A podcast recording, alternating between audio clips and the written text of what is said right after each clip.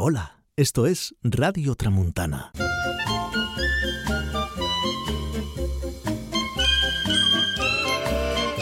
El humanómada. Cuando viajar es tu vida y tu vida es un viaje. Con Leo Callejero.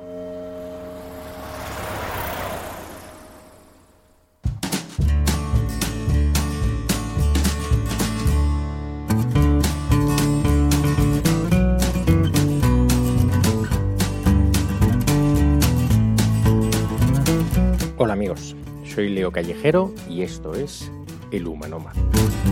Gracias una semana más por seguir escuchando mis pequeñas historias viajeras. Así como quien no quiere la cosa, ya vamos por el sexto programa. El otro día pensaba que este viaje me ha llevado desde las aldeas más pobres de Nepal o Camboya a las ciudades más desarrolladas como Los Ángeles o Melbourne. Y es que una de las cosas que más me interesa aprender en este viaje son los distintos tipos de sociedades humanas. Cuando estaba en Melbourne, Australia, o en Wellington, Nueva Zelanda, dos de mis ciudades favoritas del mundo, era espectacular ver el perfecto funcionamiento de estas ciudades. Todo estaba limpio, lo, los parques estaban perfectos, había barbacoas y baños de uso público y gratuito en todos los parques y estaban en perfectas condiciones y limpios. Son sociedades que funcionan a la perfección. Por un lado, por una cuestión cultural. Los habitantes de estas ciudades están orgullosos de su comunidad y la cuidan.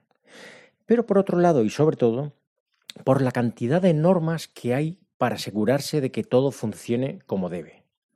En todas partes ves carteles con lo que no puedes hacer o cómo debes hacer las cosas. Reglas, reglas y más reglas. Es el precio de una sociedad bien organizada. Por otro lado, cuando viajas por el sudeste asiático, es impresionante las pocas reglas que hay para todo. Cualquiera puede montar un negocio en cualquier sitio, no necesitas apenas permisos para casi nada. Puedes conducir casi sin carnet e ir en moto sin casco. Pero aunque es un sistema que se regula a sí mismo y se basa en la confianza y la buena voluntad de sus habitantes, es inevitable sentir un cierto nivel de caos, especialmente para nuestros estándares occidentales.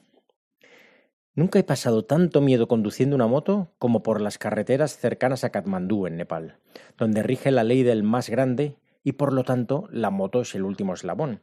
Y si un camión quiere adelantar y te viene de frente, eres tú el que te tienes que quitar de en medio. Y es que, como sociedad, supongo que inevitablemente necesitamos reglas para regular la convivencia. Pero la pregunta es, ¿hasta dónde regulamos? Si ponemos muchísimas reglas, todo funciona de forma más ordenada, pero perdemos parte de nuestra libertad. Si no ponemos reglas, en cambio, la libertad es enorme, pero también lo puede ser el caos. Y es que, como comentaba en mi anterior programa, las leyes, la moral e incluso los pecados son normas inventadas para poder vivir en sociedad, pero que de alguna manera nos las hemos llegado a creer tanto que pensamos que son naturales y reales. Cuando yo era pequeño e iba a parvulitos, mi profesora, la señorita Patro, fumaba en clase. Nadie pensaba que aquello estuviera mal. No estaba prohibido por las leyes ni era moralmente reprobable. Era parte de los usos sociales de los años 70. Si ahora vemos a una profesora de enseñanza infantil fumar en clase con los niños, sería el mayor escándalo de la historia. ¿Antes estaba bien y ahora está mal? No, simplemente hemos cambiado las normas. Porque para mí, el bien y el mal no son reales. Son normas de convivencia que varían con la época y el lugar. Imagínate, por ejemplo, que naufragas y acabas en una isla desierta a lo Tom Hanks. ¿Existiría alguna acción que pudieras hacer que se considerase moralmente buena o mala? En realidad no, porque no hay una sociedad. Estás escuchando Radio Tramuntana. Y esto me lleva al otro tema interesante, el de las libertades individuales. En mi opinión, y todo lo que digo aquí es siempre mi opinión, en el fondo yo no sé nada, las leyes solo deberían regular exclusivamente las normas de convivencia y nunca el ámbito individual. Pongo un ejemplo muy obvio. Cuando estuve en Malasia, Me flipó saber que la Constitución dice que por ley cualquier persona de etnia malaya tiene la obligación de profesar la religión musulmana. El ateísmo está prohibido para ellos y penado con la muerte, aunque en la práctica casi nunca se aplica. Es un caso muy evidente en el que la ley se está inmiscuyendo en un tema individual, tus creencias religiosas, que no afecta a la convivencia en sociedad y que por lo tanto, en mi opinión, no se debería regular. Pero es que no hay que irse tan lejos para ver que hay muchísimas leyes que regulan aspectos que no afectan a la convivencia. Voy a poner un ejemplo un poco polémico. Si digo que el uso del casco en la moto o el cinturón de seguridad en el coche no deberían ser obligatorios, la mayoría de los oyentes se han echado ya las manos a la cabeza. Nos han grabado tan a fuego la importancia para la seguridad de ambas normas que las consideramos absolutamente indiscutibles. Pero pensémoslo de esta manera. El no llevar casco o cinturón de seguridad no afecta en absoluto a la convivencia entre con otras personas. Es algo que afecta exclusivamente a nuestra seguridad. Por lo tanto, están regulando mediante leyes algo que solo me afecta a mí. Ahora probablemente estás pensando, sí, pero es que si tienes un accidente y te matas por no llevar el casco o el cinturón, afectas a las personas que te quieren. Y yo pienso, bueno, en ese caso, entonces también deberíamos prohibir las separaciones, porque también afectan a las personas que nos quieren. O quizá estés pensando, ya, bueno, pero si tienes un accidente y quedas gravemente herido por no llevar el casco o el cinturón, te tendrá que atender la sanidad pública. Y eso es un coste para la sociedad. Vale, sí, estoy de acuerdo. Pero entonces, igual deberíamos prohibir la escalada. O cualquier otro deporte de riesgo. O quizá incluso no salir de casa sea lo más seguro. Entra en nuestra web radiotramuntana.com para escuchar todos los programas. Estamos en Facebook, Instagram y Twitter. Dejadme poner un ejemplo que he extraído de las cifras oficiales de la DGT de 2017. En ese año hubo más o menos la mitad de atropellos que de accidentes de moto, pero hubo en cambio más del doble de fallecidos en los atropellos que en los accidentes de moto. ¿Por qué? Porque los peatones no llevan casco. Así que si obligáramos a los peatones a ponerse un casco cada vez que salen a pasear, se reducirían drásticamente sus muertes en caso de atropello, ¿no? Incluso voy más allá. Si obligáramos a todos los motoristas a circular con una armadura, seguro que disminuimos aún más el número de sus muertes. O mejor aún, si prohibimos circular en moto, o incluso prohibimos circular en coche, salvaríamos muchísimas más vidas. Y esto es válido para otros muchos ámbitos de la vida donde decidimos asumir un riesgo, como es en la escalada o en cualquier deporte de riesgo. Pero es que el mismo hecho de salir a la calle ya supone un riesgo, así que igual lo que hay que hacer es prohibir salir de casa y seguro que disminuyen enormemente las muertes por accidente. Sí, ya sé que esto que digo es demagógico, pero lo que intento explicar es que la decisión de obligar a llevar casco a los motoristas y no a los peatones no es una cuestión de sentido común como nos hacen creer, sino que es un convenio. Se ha decidido en esta época y en este lugar que la línea que separa la obligación o no de llevar casco es que para las motos sí, para las bicis según y para los peatones no. Pero esta línea que delimita lo que se regula y lo que no es completamente arbitraria, aunque me la vendan como si fuera sentido común. Entonces, ¿qué hacemos? Pues en mi opinión, como decía al principio, las reglas, las leyes y las normas deben ser únicamente eso, normas de convivencia. Solo se deben prohibir cosas que afecten a los demás, pero nunca aquello que solo nos afecte a nosotros como adultos. Los niños ya es otro tema.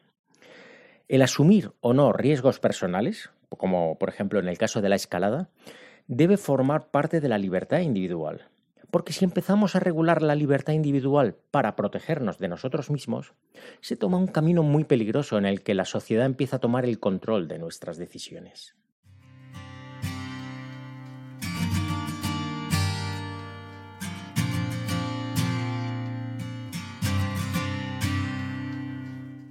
Y es que, como se puede ver, la libertad ha sido como el leitmotiv de mi vida. Perseguir un estado de libertad lo más grande posible ha sido mi gran motivación. No hay nada que más miedo me dé que la pérdida de libertad. La idea de verme obligado a hacer lo que no quiero hacer, a vivir de una forma en la que no quiero vivir, me resulta insoportable. Y este viaje es en gran parte eso, la sensación de que puedo hacer lo que quiera, ir a donde quiera y cuando quiera. Y al hacerlo, he hecho un gran descubrimiento. El descubrimiento de que todos podemos ser libres, pero elegimos de alguna manera no serlo. Porque ser libre implica ser el único responsable de tus decisiones. Y es mucho más fácil tener a quien culpar de mis errores que tener que asumirlos. Así que nos dedicamos a seguir a quien nos diga lo que tenemos que hacer.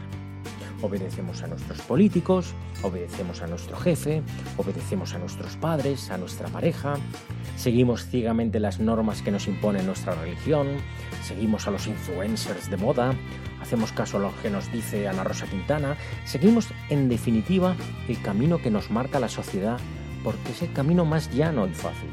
Hacemos lo que se espera de nosotros mucho más que lo que realmente queremos. Porque al menos si me equivoco, tendré a quien culpar. Así que nos pasamos la vida quejándonos y culpándonos, culpando de nuestra infelicidad a nuestros padres, a nuestra pareja, a nuestros políticos. Porque nos da tanto miedo pensar que en realidad somos libres y podemos coger otros caminos que nos harán más felices, pero en los que si nos equivocamos no podremos culpar a nadie. Y la cuestión es que no pasa nada por equivocarse. Equivocarse es muy bueno, porque se aprende mucho más de los errores que de los aciertos. La culpabilidad es un invento judeocristiano para controlar a la gente, pero un día aprendes que por muy grande que sea el error que cometiste, era parte de tu camino era parte de tu aprendizaje y que lo único importante es no olvidar el mensaje, pero usarlo solo para mirar hacia adelante. Entonces, ¿estoy diciendo que deberíamos vivir sin reglas o sin cumplirlas? No, en absoluto. Las reglas están hechas precisamente para que podamos vivir en sociedad. Pero, si nos fijamos, el proceso de regulación es siempre el mismo. Ante cualquier novedad que surge a nivel de sociedad, al principio hay libertad absoluta, porque no hay regulación. Y la gente lo disfruta. Por ejemplo, los drones. Cuando aparecieron los drones, cualquiera podía volarlo. Podía hacer fotos y vídeos muy chulos en cualquier sitio y, disfrutar con ello. Pero pronto se empezó a ir un poco más allá.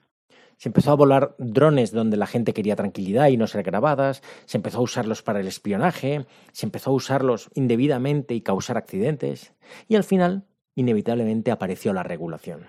Se establecieron unas normas para el uso de los drones. Pues así es con todo. Las normas son necesarias donde la empatía y el amor no llegan.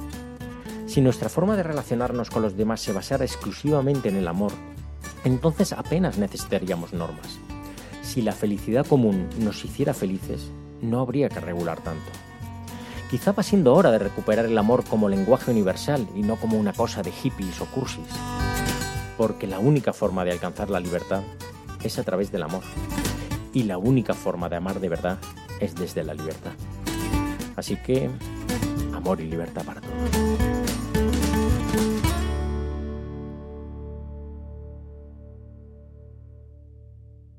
Gracias por escuchar Radio Tramuntana, nuestra ventana más humana.